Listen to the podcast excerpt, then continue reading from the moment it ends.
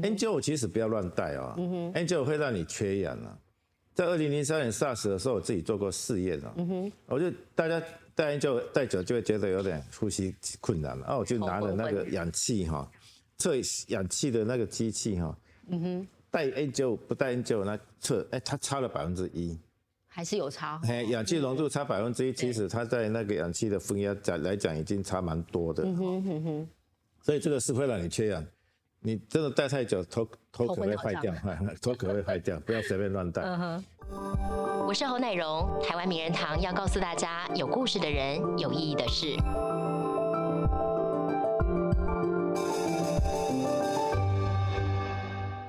冠肺炎疫情爆发已经超过一周年了。那么台湾呢，其实曾经走过这防疫可以比较松懈的防疫新生活时期。不过现在眼看着要过年了，现在疫情再度敲响警钟，那么大家当然会有点担心。不过我们今天节目当中呢，请来的是中央流行疫情指挥中心专家咨询小组的咨询委员，同时也是台大儿童感染科的医师李冰颖医师，来到节目当中跟我们聊聊。欢迎李医师，医师好。大家好，医师好。哦，我刚才提到，其实大家不免在这个布桃的群聚感染发生之后，其实是有点担心的。那么这个指挥官这边呢，然后整个指挥中心也不断的要把这个防火墙给筑起来。您怎么样看目前的疫情的发展？你怎么评估？我想我们已经经过一年的疫情的洗礼啊，该做什么事情我们都知道该怎么做，所以在大概不会太慌乱。可是说里面有很多未知数在里面。对。那还记得说我们去年新冠病毒疫情开始出来的时候，大家真的是有一点恐陷入恐惧之中啊，不知道敌人在哪里。哎，我每次每次去电影院就看到我包场那样子，顶多有另外。你那时候还去电影院？因为电影院其实那时候很少人去，我觉得那个地方蛮安全的。蛮安全。我觉得大家有点太担心电影院。那是。电影院哈，那个东西又戴口罩啊，而且，哎，那个中央空那个蛮空旷的空间，因为里面很少人啊，因为。演的电影好像不是没有什么大片嘛，哈，嗯，啊，然后餐厅去看就是一两桌这样子，所以那个餐厅老板都是在撑着撑着哈，撑着想要度过这个寒冬这样子。对。啊，去年我们有十个没有明显传染源的社区感染个案，那个真的是吓死人哈，像什么社区保全啊、酒店公关啊，嗯，大家数的数数都数得出来的。那大大家都觉得说这个东西不不知道病毒已经扩散到哪一个程度，所以大家都不敢去。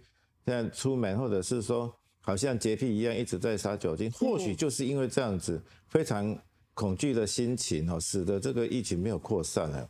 就是有人说这个是老天保佑台湾幸运，这这些时隔没有明显传染源的社区感染，竟然都居然都没有造成任何的疫情。那我觉得这个不能说是台湾幸运了，应该就是说台湾防疫的警觉蛮高的。为什么呢？我记得我们的那个新闻媒体不停的在一开始就一直在不停的介绍如何正确的防疫，戴口罩、勤洗手、不要摸眼鼻口，这等于变成一个 slogan 了。然后大家都知道说怎么做的话，啊，这个病毒就不散不出去，不像国外哈，你看很多西方国家，哎，叫他戴口罩他还抗议哈。对，那时候一开始大家不相信，我要有不戴口罩的自由啊，怎么样子？对，啊，难怪他们疫情控制不好。那现在的情形也是类似。嗯哼。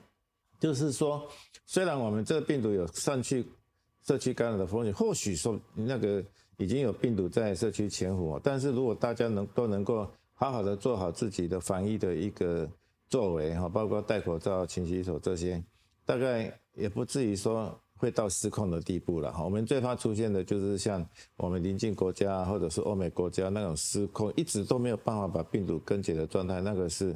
一个非常对经济非打击非常大的一个现象，嗯哼，啊，那就是在这里特别要提醒大家哈，就是我们一直都知道说戴口罩戴口罩，但是对戴口罩不是唯一重要的事情，这很重要。哦，这个东西就是戴口罩是预防飞沫传染，是，但是我们要注意，这个新冠病毒还会接触传染嘛？哦，它那个飞沫跑出来以后。它病毒离开人体，如果没有被阳光直接照射，在现在这种天气之下，它可能可以存活好几天。好几天？哎，好几天。哦，那就好几天里面，你如果去摸到了那个病毒的东西，然后再摸自己的眼睛、鼻子、嘴巴的话，你就可能在根本没有跟病患打照面、没有亲密接触的情形之下，你就得到感染了。哈，这这这段时间呢，特别特别要注意，你要常常就就好像洁癖一样哈。动不动就用酒精消毒，酒精消毒。嗯哼，动那个鼻子再怎么样都不要去摸鼻子，好，大家都做好这个习惯的话，病毒比会才会比较不容易死，因为这扩散出去。布桃里面有一些状况就是这样，他没有直接接触，但是他发病了，就是本来在绿区的这两个 case，对不对？他可能就是透过环境感染。对，现在现在这样子的案例，其实跟我们二零零三年和平医院里面的院内感染是有点类似。嗯哼。好，大家一就一直记忆犹新的，就是二零零三年的 SARS 在和平医院发生院内感染的时候，有一些病例就是根本没有打照面度发生传染。那时候那时候大家都搞不清楚怎么回事。嗯。那其实以那个时候我就讲了哈。病毒不一定都是飞沫传染，你不一定要面对面，你就可以传染。因为医院的环境，你一旦被病毒污染了以后，你的手去摸到病毒，然后再自摸自己的眼睛、鼻子、嘴巴，还是会得到感染。嗯哼。所以和平医院那时候的院内感染之所以有点失控，主要是那时候的人不知道接触传染的重要性。嗯哼。哦，这一点是非常重要的。对。那布草里面是不是它的病房环境里面有什么地方被污染了？所以有些病。有些那个确诊的病患并没有直接接触到病病人，他就感染，说不定是他是不是公共公共设施哪里被病毒污染，然后产生这种间接感染，这个是要去调查，对，然后要特别加以防范的。嗯哼，医师其实这次不逃染疫的医师，媒体上也有看到说，他其实心里很自责，觉得防护衣都穿好穿满，然后口罩该做的防护都有，怎么还会感染？我觉得不是要就责，而是说我们是不是也会有再回去。想过，以感染科医师的专业来讲，有没有哪边真的是可能是疏漏的地方，或可以让这个防疫更加完善的地方？对，我想哈，就是飞沫传染的预防是比较不会疏漏的。对，好，因为他是他的方法就是戴口罩啊。没错。澳门的医护人员，如果你你是照顾那个确诊病患的话，你一定是那个 N95 口罩、全副武装啊，戴面罩啊，戴眼罩啊。没错。然后那个整个都是隔离衣。那可是接触传染就非常。难百分之百的预防，这可能是漏洞，非常困难。嗯哼，你自己想想看，我自己有的时候在想，我要去预防接触传染，那你实际上去体验你的生活的每每一个动作，你就你就知道它非常困难。比如说啊，你现在进入一个建筑物，大家都会要求你喷酒精啊，对不对？对对，没错。啊，喷酒精它就没有病毒啦。对。那你按电梯上来，万一电梯有病毒，你的手又沾了，又沾到了。哎啊，所以你出了电梯以后，你还再喷喷一次酒精，然后再看到人再握一次手，哎，说不定他有病毒，你再喷一次酒精，也是。你摸到任何东西的话，都有可能会毁掉你本来那个消毒的一个作用。嗯哼，好，这个是接触传染特别难的地方。所以呢，我在 SARS 的时候就是这样子，现在新冠也是这样子，我就。训练我的手都不可以去碰我的鼻子，医生严格要求自己是不是？哎，都不可以碰鼻子，接着有鼻子也不能可以碰。对，哎，这个 养成习惯，你都不要碰，你一碰的话就要责怪自己。嗯，你这个干什么东西？这个违反违反防疫规定哈。是，因为这个接触传染是太太困难了。又比如说哈，新冠病毒有一些研究，他发现说医院的地板那个那个在中国哈。收治那个新冠病人的那个地板上，到处地地板的那个病毒浓度非常高。嗯哼。好，为什么呢？因为我们说飞沫会一两公尺会掉下来嘛，啊，掉下来它就掉到地上啦。嗯哼。啊，地上那个病毒在秋冬天一两天、两三天不会死掉嘞。啊，正常人你不会在地板上爬嘛。对。啊，所以就是你就不必必担心地板上的病毒，但是狗猫会。哦，所以以前有一个调查，在疫疫情一开始，武汉那边的狗猫大概十几二十 percent 都感染到，感染率甚至比人还高。对，我是觉得说，它就因为它一天到晚在哎地上爬，就一直被病毒侵袭。嗯。啊，然后呢，哎，假设一个状况，你现在写字写到一半，笔掉到地上，然后你把笔捡起来，你的笔说不定就被病毒污染了，你手可能就病毒污染了。到处都是病毒，而且像那个交互病房的病的那个环境，也有人做过研究嘛。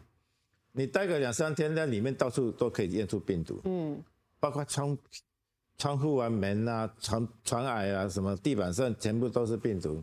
好，我们现在全武装，哦，老医生进入一个隔离病房去看病人，他一定会碰到某个地方，对不对？所以我们在出出出隔离室的时候，一定要全部脱掉。嗯，万一说你那个时候已经有接。污污染到你的身上某一部分，你即使已经做过完整的消毒，你后来去摸到它，就像我刚刚举的例子，你已经做消毒完以后出走出来，又摸到哎脸上有病毒，你的手上有病毒，你又自己会得到感染了。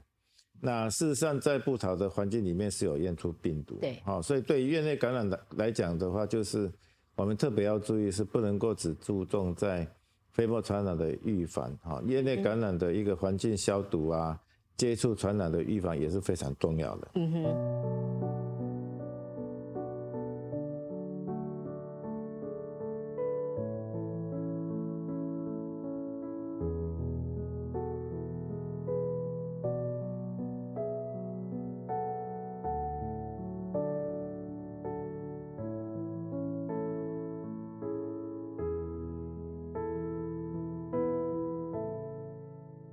其实这两天的这个新闻其实有说，包括了国外，他现在德国跟奥地利他们说，呃，希望严格规定大家是戴 N 九五口罩，觉得这个防护力是比较高的。那美国也有，甚至有专家说，他们觉得只要戴 N 九五口罩，可能一个月之内病毒就会消失。你觉得台湾有必要戴到 N 九五口罩吗？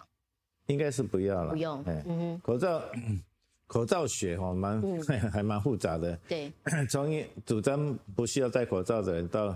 主张要戴 N95 口罩的人都有哈，嗯哼。不过我们知道说，一般这个口罩对于过滤飞沫的这个效果哈，N95 一定是最高的嘛。它就是在一定的呃压力之下，有压力的情形之下，它对一个固定大小的一个微粒呢，它有百分之九十五的阻挡效果，这个叫做它叫做 N95 对，然后。再过来是一般口罩，一般口罩的话，大概就百分之九十左右的。就是我们现在戴的医疗口罩，对不对？对，嗯哼，我们可以叫它外科口罩，也可以叫医医用口罩哈。那个阻挡力是稍微逊一点，还是不是很很很差啊？再过来就是棉布口罩，棉布口罩在有压力的情形之下，它的那个过滤率是最最低的。嗯哼，那。不过就是一般的情形，我们是在一般的民众啊，或者是你没有亲自面对面接触病患的话，是不需要去戴 N95，因为 N95 是说有压力的情形阻挡效果最好。可是你平常在路上走，在公车上，没有人会有压力给你啊。对对。哦，除非你的仇人说对着你，用很大的气焰 给你冲到你的脸，你才会可能啊。这种这种事情事事情是不会发生的嘛。对。因为我们的。那个飞沫都是自由落体，这样掉下来，自由掉下来，它不不会直线攻击你的脸部啊，所以戴 N95 是不需要的。不需要到。医护人员需要，你都面对这个，我们都面对病人的嘴巴，嘴巴张开，啊了以后就噗，有的时候或是牙科，哎，有的时候是反射性的动作，就吐一口痰给你啊，弄一个鼻涕给你啊，而小孩子就吐了，把胃里面的东西都吐给，直接这样喷出来的话，你一定要 N95。是。好，啊，否则的话就阻挡不了。N95 其实不要乱戴哦，N95 会让你缺氧啊。在二零零三年 SARS 的时候，我自己做过试验哦，我就大家戴 N95 戴久就会觉得有点呼吸困难了，啊，我就拿了那个氧气哈，测氧气的那个机器哈，戴 N95 不戴 N95 那测，哎，它差了百分之一，还是有差。哎，氧气浓度差百分之一，其实它在那个氧气的分压讲来讲已经差蛮多的，所以这个是会让你缺氧。你真的戴太久，头头可 会坏掉，头可会坏掉，不要随便乱戴。一般民众戴那个医用口罩和外科口罩就可以。医生目前哈布桃的做法是把整栋大楼改成是红区的警戒范围，但也有人说似乎这样还不够。我不知道就感染科专家的见解，就目前的疫情发展来讲，你觉得这样子的防护是足以足以防护这样的吗？我们就是看那个疫情的疫。发展结果来决定说，哎，什么地方？哎，滚动式的修正我们的一个步调啦。嗯哼。其实，在一开始哦，我们的那个，哎，所谓的武汉会还没有进台湾的时候，我们有讨论过这这类的事情了。因为关关什么时候要关医院，后面有讨论这样子。啊，那时候的原则就是，如果一个医院的某一个病房产生了院内感染，那个病房要关闭。嗯哼。如果一个同一个医院的一个同一个建筑物，有两个不同不同的病房发生院内感染的话，那个那个 B 二点，那个建筑物要封闭。嗯哼。好，所以一开始布草发生说有两个不互相独立的病房同时发生病患的时候，一开始指挥中心就是说这两个地方列为红区，其他还是绿区。绿区对。啊，那时候有记者问我，我就说这个应该要整个医院公，因为嗯哼，那时候我们的讨论就专家会议就有这样的结论。对。啊，为什么有这样的结论呢？因为，你这个病房哈，不同的病房同时发生，哎，群聚有感染的事件的话，有两个可能性的，一个是啊，这两个单位做的都不好，嗯哼，感控都做的都不好，相继相继产生业内感染，表示这个医院的整个系统有问题，SOP 有问题，那就要关闭检讨，避免病毒扩散。啊，另外像布桃更可能的情况是，这边有一个群聚感染，然后它借由一个其他第三方不是飞沫传染的途径传到另外一个病房去了，因为这个病房的人并没有跟这边病房的人有接触，有接触啊。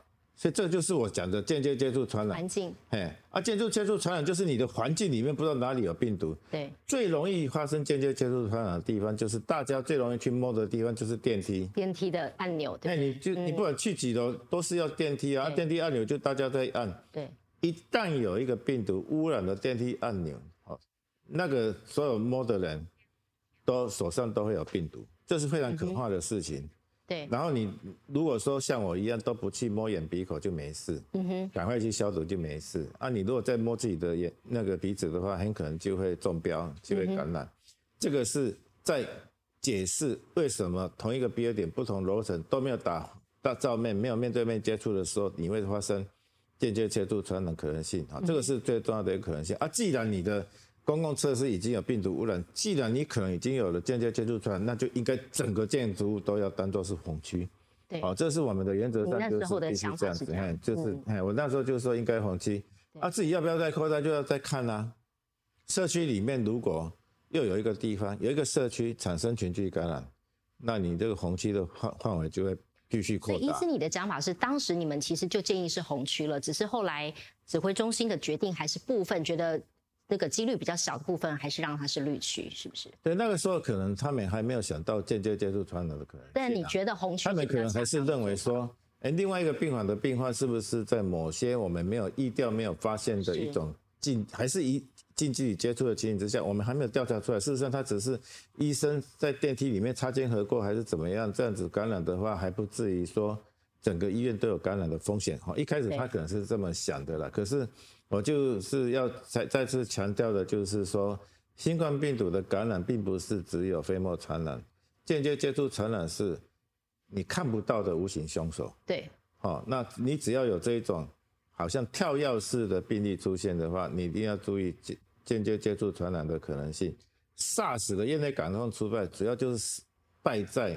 没有注意到接触传染的预防，嗯哼，那我们今年是不能再拜了，一定要注注意到去如何去调查或者去阻止这种间接接触传染发生的可能性。嗯哼，其实你自己也走过 SARS 那段经历嘛，那你之前也走过，也讲过说 SARS 那时候封院其实不是一个正确的决定，那这次布桃采取只出不进这样子的做法。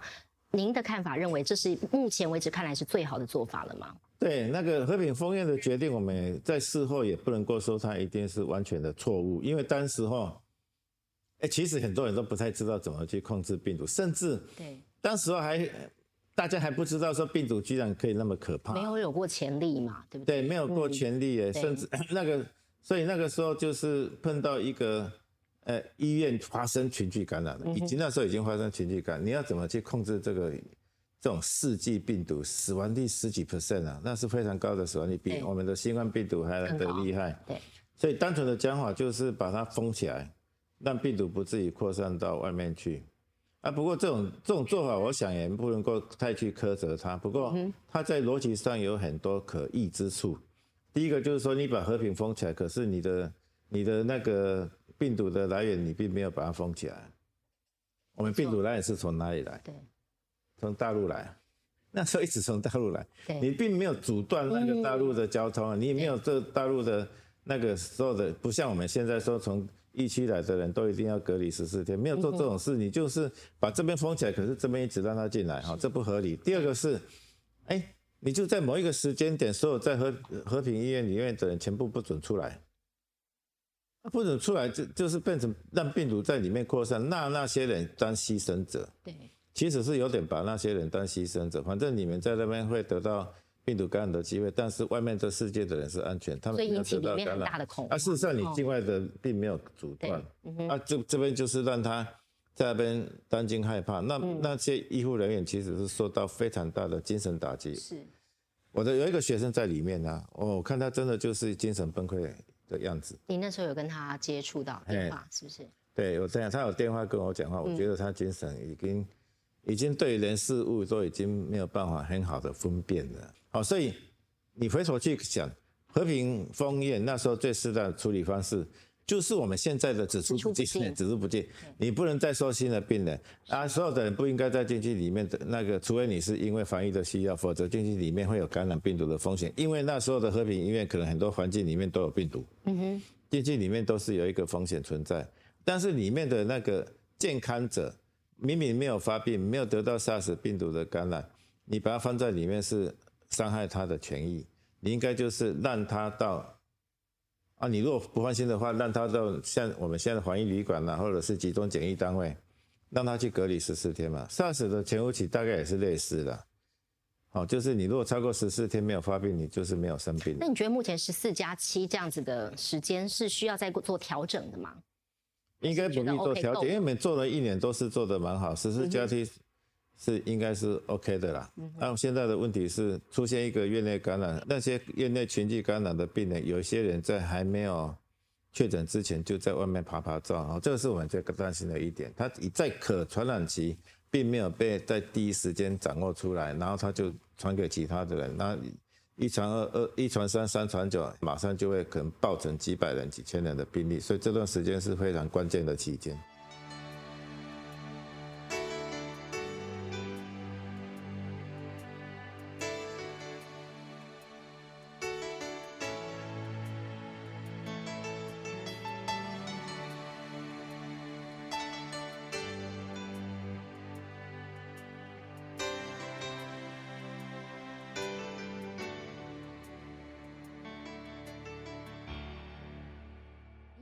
除了国内的疫情的变化之外，其实大家也在担心说，这病毒不断的变异。即使台湾真的有疫苗可以打，但是病毒不断的变异的状况之下，大家都在问说，这个疫苗有可能它的效力被影响到吗？是有这个可能的吗？有可能，但是那可能性很小。哦，可能性是很小的。对，从那个去年啊，已经一整年了，我一直在讲变种病毒不重要，但是问题是只有一个人讲，其他人都说，其他人讲的都蛮耸动的？变种病毒会使得你二次感染，变种病毒会使得疫苗失效，变种病毒会使得你的疾病变严重，变种病毒会使得传播力变强。我必须说，这些东西都没有严格的学术论证根据。嗯哼，好，就是这个病毒本来就会变种，对，它 RNA 不停的突变，对，你一个一个病毒哈进入人体以后，然后你去给它分析里面的病毒，你可以发现几十种，因为它不停在变，它无时无刻都不在变。它变了以后呢，它就是物竞天择，适者生存，就是那些丑陋的、适应不良的病毒会被淘汰掉，然后长得比较美丽的病毒，像你啊，就是会变成优势的品种。可是呢，你的毒性跟其他毒性，应该不是说你的哈，就这个后来的毒毒性跟其他毒性不会有太大的差异，它还是一个新冠病毒，所以它即使影响也是影响一小小点，并不会产生很大的影响，不会让你完全没有免疫力。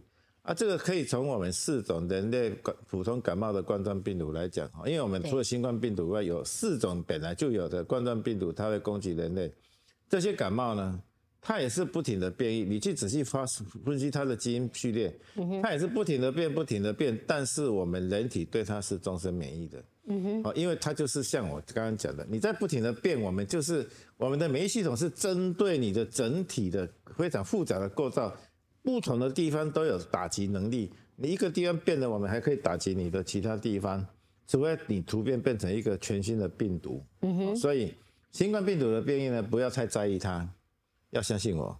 相信就是疫苗，疫苗还最有效的话，你得一次不会得第二次，你会一直免疫。嗯哼，医生你自己在 H1N1 的时候，你自己是疫苗专家，那时候你就有提到说，其实大家对于疫苗的知识其实是不足的。接下来，假如台湾真的在今年有机会在什么时候，maybe 三月可以打到疫苗的话，你觉得到时候我们面临最大的挑战是什么？也会是这个部分吗？大家对于疫苗的信心的部分？对，还是一样。嗯，哎，二零零九年 H1N1。H1N1 新型流感疫苗的时候，我们台政府是希望七十 percent 的人能够打到疫苗，那结果只有百分之二十六打到疫苗，嗯哼，差很多，超过一半的疫苗是直接销毁，全全部浪费掉。为什么呢？因为那时候那个很多打了我们打了六百万剂疫苗以后，打了疫苗后出现的东西都被新闻媒体报道说是疫苗相关的不良有一个不良不良反应。嗯哼，好，包括莫名其妙的心肌梗塞啊，什么脑中风啊，嗯哼，什么病毒感染啊，那流产啊，都说是那个根本没有科学根据，就是时间上先后关系，它不是疫苗直接引起来的。可是这个媒体不停的报道以后，就造成民众对疫苗信心的恐慌。这个世界上各国都发生，嗯哼，包括美国哈，包括。那个加拿大，我看他们都是接种率都不到百分之三十，很多疫苗都被浪费掉。对，所以我觉得这个是一个民主国家，好像是共通的特点。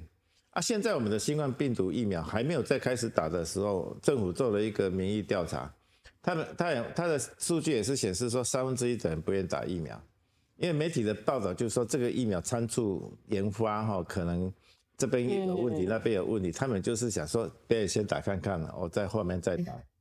啊，然后真的打了以后，我们一下子要打几百万剂，甚至说不定超过千万剂的疫苗，打了以后一定会发生几百几百个这样所谓的不良事件，包括又是一样，包括什么流产啊，什么脑中风啊，可能是其他的疾病引起的。哎，啊，就是说你不打疫苗的时候，这个在自然情形之下都会发生。对。像说我们讲的那个什么吉恩巴雷星种，那个是多发性神经炎，跟流感疫苗有关。每个礼拜我们台湾发生九个。嗯哼。颜面神经麻痹，最近不是有听到那个有新闻说打了什么疫苗以后，什么有说好多人面瘫，好面瘫就是颜面神经麻痹，这个脸部肌肉僵硬了。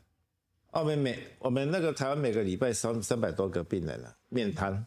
那你觉得我们政府或者是可以怎么做，去加强大家对于医疗的？对，困难，因为 H1N1 新型流感疫苗的时候，我们都战败了。机关署战败，我战败，张善存那指指挥官那个时候好像是副署长，他也战，他也战败了。嗯，就是说败给新闻媒体的负面报道。你会第一时间去打吗？你是医疗人员，你可能是啊，我还是会判断啊，我的专业判断哪个疫苗可能是比较没问题，我就会去打。你觉得只要进来台湾是？台湾准允许的疫苗，对你如果有哎，这台湾要疫苗要进来，它也需要台湾的药政单位紧急授权。是，要我听过我们经过我们的一个审查的程序，觉得说安全性有效性没问题，才会让他进来。对，所以不是让他随便让他进来的。那你觉得到时候包括了移工部分，也必须要？在这个实打的范围之内嘛，我们是有列出一个优先顺序的，好，先后的顺序。对，那当然就是医护人员优先，然后国家重要的人，像行政啊、防疫人员要优先。是，像移工的话，也是牵涉到我们长照机构、长照长期照顾的人的一个能力的话，他们如果有担任长期照顾的工作，也是算在这些。工作人员也是列在稍微比较优先的，比较前面一点，比一般民众优先一点。对比比起健康的民众优先一点。嗯哼哼医生你自己走过 SARS，然后走过到现在到了新冠疫情，我觉得医护人员其实他们所面对承受的压力，对现在来说，可能大家已经比较用同理心、比较用关怀的角度，很多爱心涌进了布桃里面的状况。我不知道你自己看这一切看在心里有什么感触？因为 SARS 那时候其实医护承受了非常非常大的压力。对，就是，嗯，SARS 的时候好像是责备的心，好像比那个同情的心更多，哦，就是大家觉得说，你们医护人员本来就应该站在第一线，有疫情的时候，你们本来就是要去护生死啊，要不然国家给你们钱干什么？哈，好像这样子没有同理心的样子。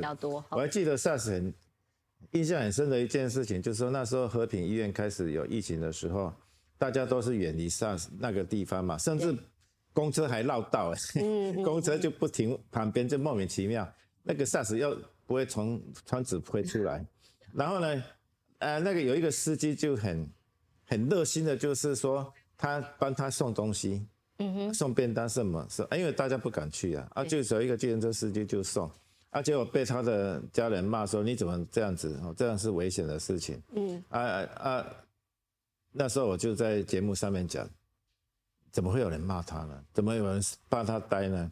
我们应该把他弄弄成那个荣誉市民之类的热心热血，对不对？这样才才是这样子才是我们全民防疫的一个典范呢。我们要鼓励这样的人呢。不过很不幸的是，那个时候 SARS 我们也听到很多负面的消息，包括护理人员被赶出租屋的地方。嗯。哦，那现在呢，虽然这种声音比较少，还是可以听得到。嗯哼，啊，我们不是听说有一个餐厅是不招待医护人员内用。嗯，对，之前有过，还是有这种情形的。就是说，我们还是对于这个防疫哈，跟传染的风险要有一个合理的观念啊。你不能够因为职业就是去歧视他们。嗯，好，你应该是支持他们。对，用你的行动来支持他们，不要用歧视的眼光去看待。在战场上为你们去抗疫对付病毒的人，那我们本身呢，就是也是希望能够有一个更多的支持啦，哈。所以你说，在你在你看到那个医师哈，跟他翘个大拇指，他会很很窝心呐啊。你不能够说你是医生啊，然后啊不要我不要接待你来餐厅吃饭就不行，啊，这个是不行。当然，医生你自己哦，其实走过这么多，其实。台湾的危机时刻啦，其实回想从现在往回想过去，有没有哪一个时刻是让你觉得心理压力最沉重的？SARS 应该是最沉重的，因为 SARS 的死亡率最高。对，而且那时候我们台湾完全没有准备好，那个时候真的是好像那个生死状在医院做事哎，你记得那时候我们台大医院有收治 SARS 的病患嘛？对，所以大家都不不敢来医院了，只有我们进去。然后我们一个早上的门诊就看一个到两个病人，那个就是台大忠实的聘的信徒哈，他就不畏风险跑到台大来看病。对。然后我就一天到晚没事干了，因为没有病人啦，没有病人敢来台大，那所以那个时候真的风声鹤唳，就是你在那个时候那个时候工作的人，你都是随时知道自己可能会生病。嗯哼。啊，生病以后有百分之十几二十的机会你会死掉。哦，那个是蛮大的一个心理压力，所以我真的是那时候都不摸鼻子，所以到 SARS 后期真的是鼻塞蛮厉害的，因为太久没摸鼻子。啊，然后那时候我还跟我的学生讲了，哎，那时候我很反对那个类固醇治疗。嗯哼。好，因为那个时候就是类固醇在没有经过严格的临床试验的情形之下，就被就被建议大量使用在 SARS 风。的那个严重病患上面，那我是我的从学理来看呢，我就觉得上类固醇是大量压抑我们的免疫系统，对抗让我们的免疫系统对病毒缴械，这个对病人是不利。我跟那个我们学生说，万一我哪天得到 SARS，你给我用大量类固醇的话，我要我会告你。我如果没死，我如果存活下来，我会告你，不可以随便给我弄那种危险的治疗哈。我是。讲的蛮严厉的，因为后来是证明说，那大量类固醇治疗是不利 SARS 的病人的。嗯哼，那个时候是最最危险的时刻，啊，也是最累的时刻，因为那个时候好像大家都不太上电视，只有我会接，有的我我几乎所有的电视台都有去上过。嗯哼，啊，我觉得这种东西在很很重要，包括这次的新冠，我也是在我的能力许可之下，因为哈，在新闻媒体上面做很好的卫教宣导。叫大家知道病毒的未来，让他更清楚疫情的发展，让他更清楚如何去预防病毒的感染。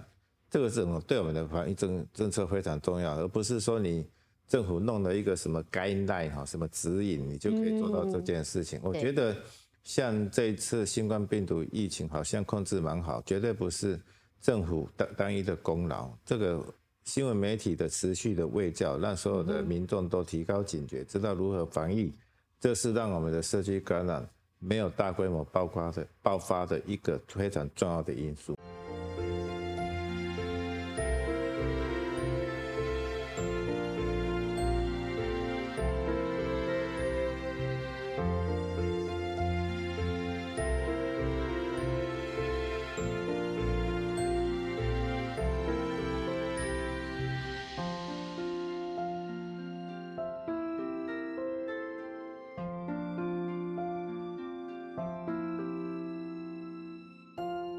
从刚刚聊到现在，然后包括你在媒体上持续的不断的做卫教，然后我觉得真的可以感觉到你在医疗这一方面的热血。我说真的，日前看到的这个报道是说你是家族里面唯一一个从医的。对，嗯。为什么那时候是父亲的希望吗？还是你自己的兴趣？父亲的希望。对。我父亲一直南部人，我们蛮南部人啊，南部人好像都有一个。有一个那个共同的期望，就是家中要有一个医生。一方面也可能是说，万一有家里家族有人生病，就有一个医生会比较知道如何处理。是 是这样子的想法吗？对啊，嗯。其实我来讲哈，我如果不是家里的压力，我会应该会去念所那时候所谓的甲组哈，因为我比较喜欢思考逻辑那一种数学啊、物理那种运算的东西，我非常拿手。哦，医学哈，医学其实非常不自然的，没有逻辑。他就是，然后当医生也太辛苦，是不是？一直背，一直背哈，那那么多种器官系统、神经、血管、疾病、疾病怎么诊断都要背起来。对，要背好好多年哈，这背得非常的辛苦。啊，那时候我有家三个兄弟嘛，大哥二哥都相继就是念念家族了，都是念你想念的东西，然后压力就扑上扑跑到我身上来了。啊，就是我爸爸也没有。明讲，他就是啊，我希望家里有一个医生。我知道他是什么意思啊。他在暗示你。啊，可是我又很乖哈，就啊，好吧，那就在。但当医生有很多种，你怎么会选择小儿感染科为你的主要？就好像说我喜欢思考，我是喜欢思考。对。哦，不停的去辩证思考，追求真理。那儿科算是比较有思考的，就是说你会去像这个。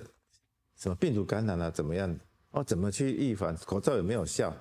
啊，这个研究报告有没有效？啊，这个这个报告说这个药可以治疗这个疾病是可靠的吗？这个其实都要验证，要要有自己的一个，你除了先验知识以外，你要有一个很好的逻辑基础去做验证。那外科的话，哈，外科系我一开始就把它忽略掉了，因为它就是比较会劳力的一个工作，比较不劳心啊。啊，我喜欢劳心的，我喜欢去思考的，所以就找内科系。啊，那时候我是考虑像眼科啊，因为眼科的那时候老师对我蛮好，一直想要把他拉过去。啊，还有小儿科，后来我是决定还是走小儿科，因为跟家人咨询的结果，他们也是，他们印象中好像儿科比较干净了，哈。嗯，就是说 儿科都是急症比较多啦。是。啊，像内科的话，就是慢性病啊那些，诶。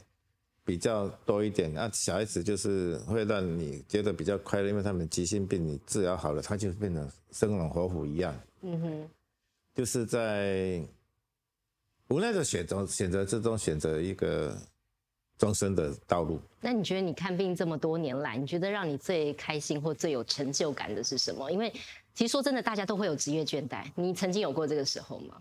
其实当医生是一直一直不停面对挑战。嗯哼。哦，就是那个，你每一个病人哦，虽然你有的很多很多知识啊，每一个病人都是一个新的问题，你都要要针对他的情形去做一个不同的逻辑思考。嗯哼，一个小孩子三烧三天，一个小孩子烧六天，啊，都是不太一样。他有咳嗽，他没有咳嗽啊，你要怎么去为他们找出最好的诊断跟治疗？哈，这个是蛮蛮有挑战性的一个事情。那我们最高兴的当然是。小孩子跟你说谢谢，嗯。啊，以前有一个小孩子，虽然他不幸死亡，但是，他妈妈就写了一个谢卡给我，他说在医院里面只有你，虽然他已经是绝症，嗯哼，几乎是绝症了哈，然后只有你愿意来看他，因为有的时候你会觉得说，哎，这个这个小病人好像反正。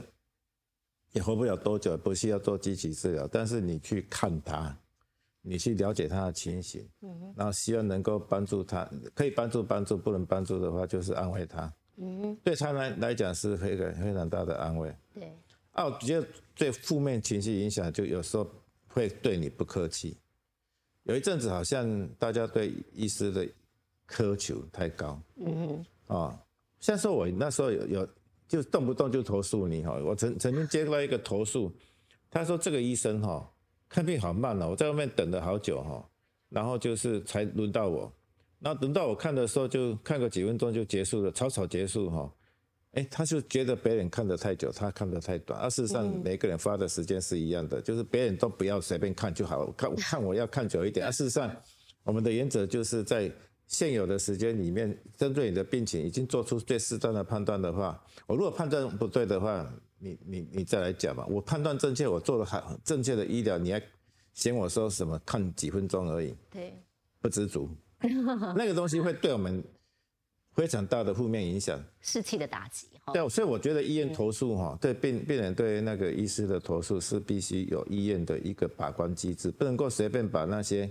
不合理的投诉都要求我们去回复呢。嗯嗯。那不合理的投诉根本就是有的时候你就直接医院相关管理单位就可以回复说会直接回复了，不要去打击医护人员的身的的情形啊。其实很多医护人员的前一阵子大概都有一个共同的感受哈，被那个投诉搞得心情非常低落。嗯嗯。啊，事实上医病关系的促进绝对不是靠投诉。我觉得那个医院评鉴系统在过去太重视医，一定要病人投诉啊，怎么样子哈？嗯，这东西哈对医护打击太大，应该要有一个 balance 平衡的机制哈，因医护要互相尊重才可以。对，啊，医界的形象必须要医护人员自己去做维持的。那我觉得是说，在医师工会的力努力之下呢，这个形象有点慢慢恢复，因为你不能像以前。常常就是急诊不不高兴就打医师啊骂医师，这个是错误的。有过一阵子，有有有一阵有一阵子那个医界形象被抹黑，我觉得他被新闻界抹黑。嗯哼，尤其是那个有一个救护车的事件嘛，邱小妹事件。邱小妹事件其实是一个医师在做出不合理的判断，可是被。引申为前台医师都缺德，我为了这个还写过一个报纸的评论，可是没有人看就是了。就说你怎么搞的？你把我们说都说成是毒蛇猛兽，难怪说大家都会对医生不客气。我想在医生走的这段路子，包括像现在新冠疫情，你们都知道说医护人员是蛮蛮辛苦的，我们要忍受好多屈辱，被人不 莫名其妙的投诉，我们假日要去查访。我们要，我们是没有什么所谓的工时的限制的，我们是所谓的责任制。那大家应该要多给医护人员多一些支持。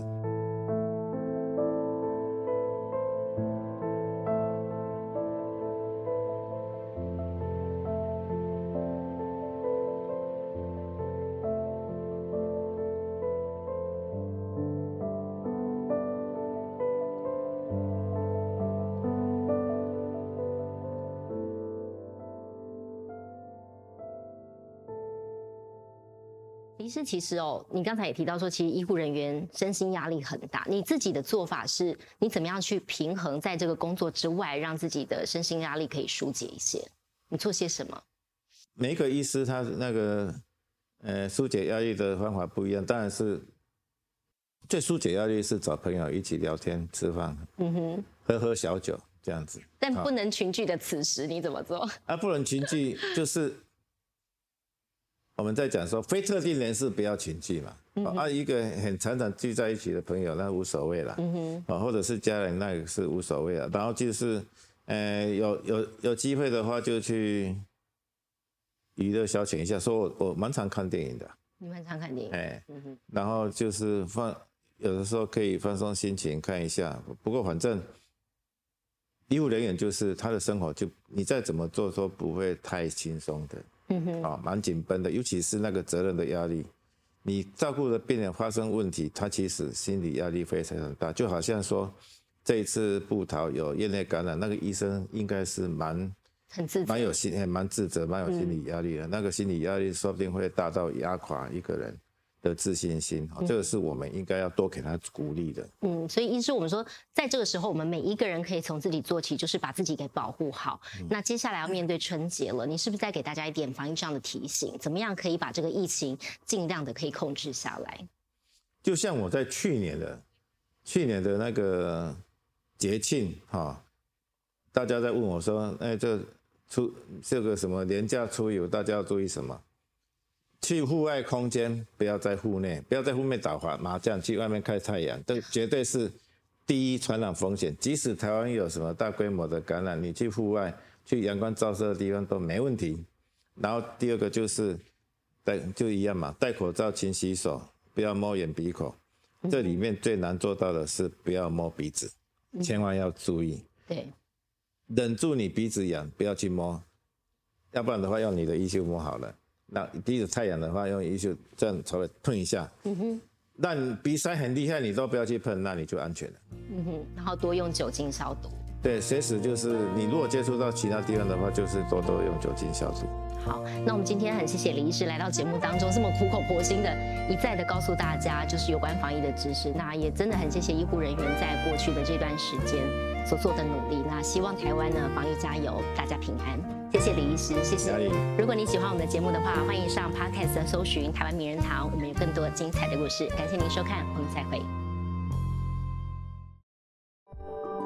嗨，我是奶荣，谢谢你今天陪我们一起听故事。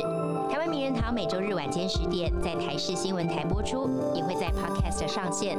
每周我们都会带给你有故事的人，有意义的事。